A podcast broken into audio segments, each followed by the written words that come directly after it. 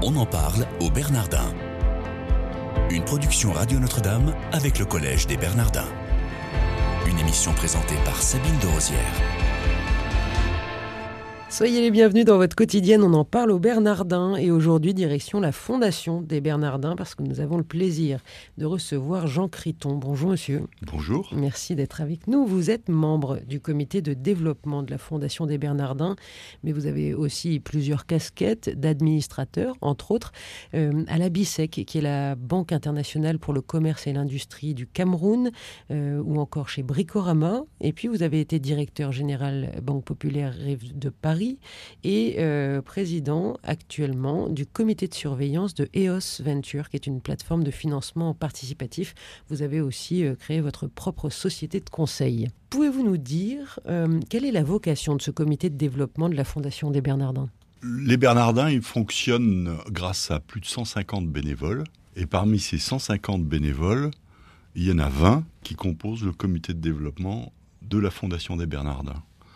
Alors ce sont des, femmes et des hommes qui, euh, souvent, bah, comme moi, ont, pris un peu de recul par rapport à la vie active et qui essaient de mettre leur, euh, savoir, leur euh, force de conviction au service de la fondation pour collecter des ressources en faveur du collège. Voilà, il y a la fondation, mais ce comité de développement, est-ce qu'il a une vocation particulière? Sa vocation, c'est de rassembler en gros les deux tiers des ressources nécessaires au fonctionnement du collège.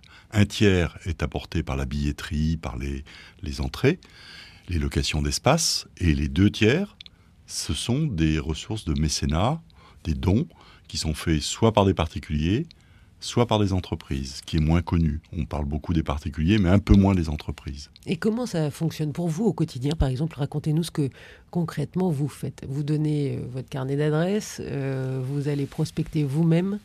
Je vais prospecter moi-même. Euh, je vais vous donner un exemple très concret. il n'y a pas très longtemps, on a eu un leg en faveur de, de la Fondation des Bernardins suite à une prospection que j'avais faite auprès d'une famille. C'est pas très connu, mais c'est un dispositif fiscal très intelligent. Ça existe. Ça consiste pour l'État à dire que il accepte de distraire une partie des droits de mutation en faveur d'une œuvre d'intérêt général, sans que ça coûte rien aux héritiers. Si je prends un exemple, euh, j'ai une mais ça les ampute d'autant. Non. De l'héritage. Mais pas l'héritier. Alors expliquez-nous. Je vous explique en quelques mots. Je vais essayer d'être clair. Euh, j'ai une vieille tante qui, a 100 euh, 000 euros. Je suis son seul neveu. Je suis pas héritier en ligne directe, donc je vais payer, mettons, 40% de droits de succession.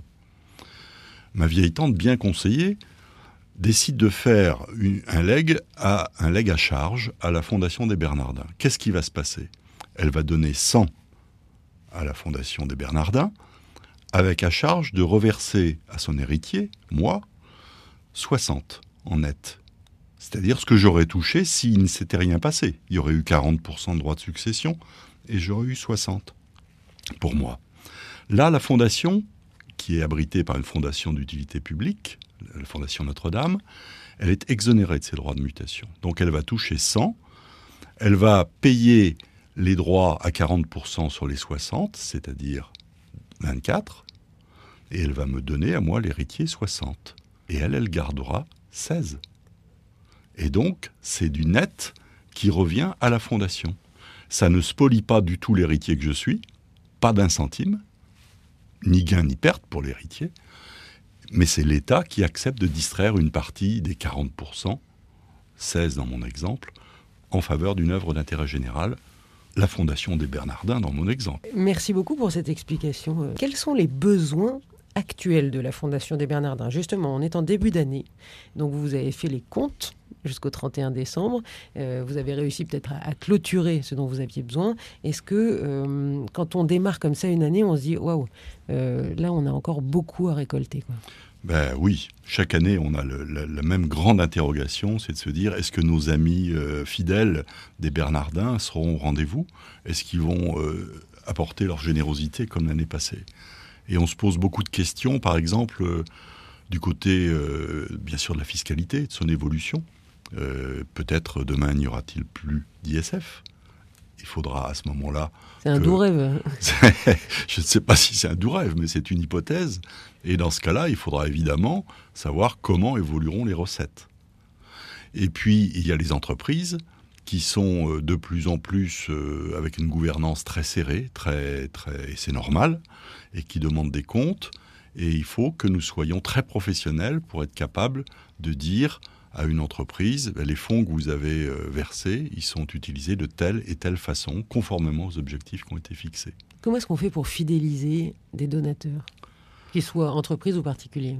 Alors chacun des membres du comité de développement a, si vous me permettez le mot, un portefeuille de quelques dizaines de donateurs avec lesquels il entretient des liens personnels. Et ça, c'est, je pense, un des facteurs distinctifs de la relation des Bernardins, c'est que nous personnalisons la relation. Ça veut dire quoi? Ben, Ça veut dire, euh, par exemple, là j'ai envoyé pas mal de cartes de vœux à pas mal de gens. Et puis euh, ça veut dire que peut-être, euh, mettons, vers le, mois de juin ou bien vers le mois de décembre, je vais signaler que nous avons envoyé un mailing, qui ça serait sympathique que, que ne nous oublie pas. Donc ça sera par téléphone ou, pas, ou par mail. Parfois par des rencontres physiques, si, mais il ne faut pas non plus lasser les, les donateurs. Donc tout ça, c'est le travail des membres du, comité de développement. On en parle au Bernardin aujourd'hui avec Jean Criton, qui est ancien directeur général de la Banque Populaire Rive de Paris et membre du comité de développement de la Fondation des Bernardins. Est-ce que vous pouvez nous dire, monsieur, euh, ce que ça vous apporte, vous, au quotidien? Écoutez, j'ai fait un métier de banquier pendant 40 ans. Ça consistait à collecter des ressources pour financer des projets. Finalement, je fais la même chose. Simplement, là, je suis bénévole. Vous savez, quand on regarde le Collège des Bernardins, physiquement, on est très impressionné par, la masse de ce monument historique. Mais quand on regarde euh, les plans, on s'aperçoit que les fondations vont plus creux en dessous du sol que l'édifice au-dessus du sol. Et ça, c'est un symbole fort de l'enracinement des Bernardins.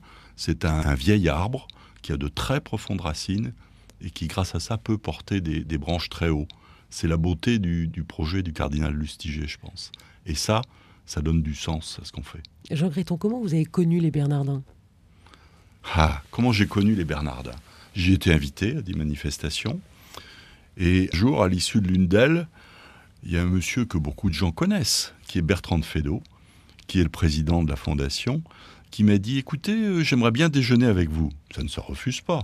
Surtout à la table de Cana, qui est le, lieu de restauration du, collège.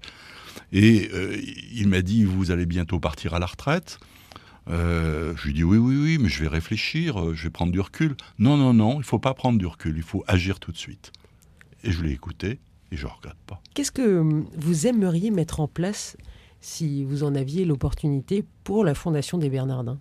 Si vous aviez carte blanche? L'autre jour, je me promenais à Versailles avec mes petits-enfants et il y avait des bancs le long d'une allée et sur le banc, il y avait une plaque où il y avait marqué Laurence, Pierre et Jacques, elles, il n'y avait pas le nom de famille, ont financé ce, banc. C'est une forme de financement participatif. Peut-être que demain, on pourrait imaginer qu'il y ait du financement participatif pour les Bernardins. Pourquoi pas? On a beaucoup de projets. Alors, bien sûr, on a déjà ce qu'on appelle le fonds des bâtisseurs, c'est-à-dire pour de grands projets comme euh, l'éclairage de la grande nef euh, avec des lampes qui est plus écologique, plus, moins coûteux, plus facile à entretenir, on a de grands mécènes. Mais au-delà du développement de ce fonds des bâtisseurs, pour lequel on agit beaucoup, je pense qu'il faut aussi qu'on essaie d'avoir peut-être une action plus proche de nos amis pour de petites sommes. Les Bernardins, dans dix ans, pour vous, ce sera quoi? Aujourd'hui, il y a beaucoup de misère et beaucoup de détresse dans le monde. Il y a des œuvres caritatives, et heureusement, qui sont là pour essayer de soulager ces, misères et ces détresses. Euh, et elles guérissent ou elles contribuent à guérir les, effets. Il me semble qu'il faut aussi qu'il y ait, euh, comme au Bernardin, des gens qui réfléchissent sur les causes et qui soient plus en amont et qui essaient de prévenir les détresses et les misères. Donc si les Bernardins peuvent euh, contribuer à prévenir dans dix ans de façon significative, ça serait très bien. Jean Créton, j'ai encore deux questions. Comment est-ce qu'on devient administrateur à la BISEC Donc je rappelle, c'est la Banque internationale pour le commerce et l'industrie du Cameroun. Ah, j'imagine que c'est parce qu'on pense qu'on a une certaine expérience dans le métier et qu'on va être capable de comprendre ce qui se passe et de contrôler ce qui se fait. Vous aviez des accointances particulières avec le Cameroun? Euh, oui, en fait, j'étais dans le groupe BPCE avec la Banque Populaire Rive de Paris et la BISEC est une filiale du, groupe euh, BPCE. Donc c'est comme ça que j'ai été dans ce pays et que j'ai appris à connaître les, les évolutions d'un pays comme le Cameroun, qui est un pays qui aujourd'hui connaît une croissance de 4 à 5% et qui a de grands espoirs s'il y a la stabilité politique suffisante et si les prix des matières premières, d'autre part, ne, s'écroulent pas trop. Donc vous Mais il y a de l'espoir. J'y vais 3-4 fois par an. Ce sont des gens hyper sympas, qui adorent la France, et je pense qu'ils sont sur une bonne voie. Une dernière question maintenant, Jean Créton. Votre meilleur souvenir au Bernardin? Mon meilleur souvenir au Bernardin, il est peut-être encore à venir. Euh, je dirais que lorsque nous avons euh, accueilli à Noël dernier, euh, en deux soirées, 600 donateurs à chaque fois, avec un orchestre qui a fait, un orchestre ukrainien qui a fait une soirée de Noël extraordinaire, ça a été un grand moment de bonheur pour, je crois, pour tout le monde. Jean Créton, merci beaucoup d'être venu nous parler euh, de ce que vous faites au comité euh, de développement de la Fondation des Bernardins dans cette émission. Merci, chers auditeurs, de votre fidélité. Je vous souhaite une excellente journée.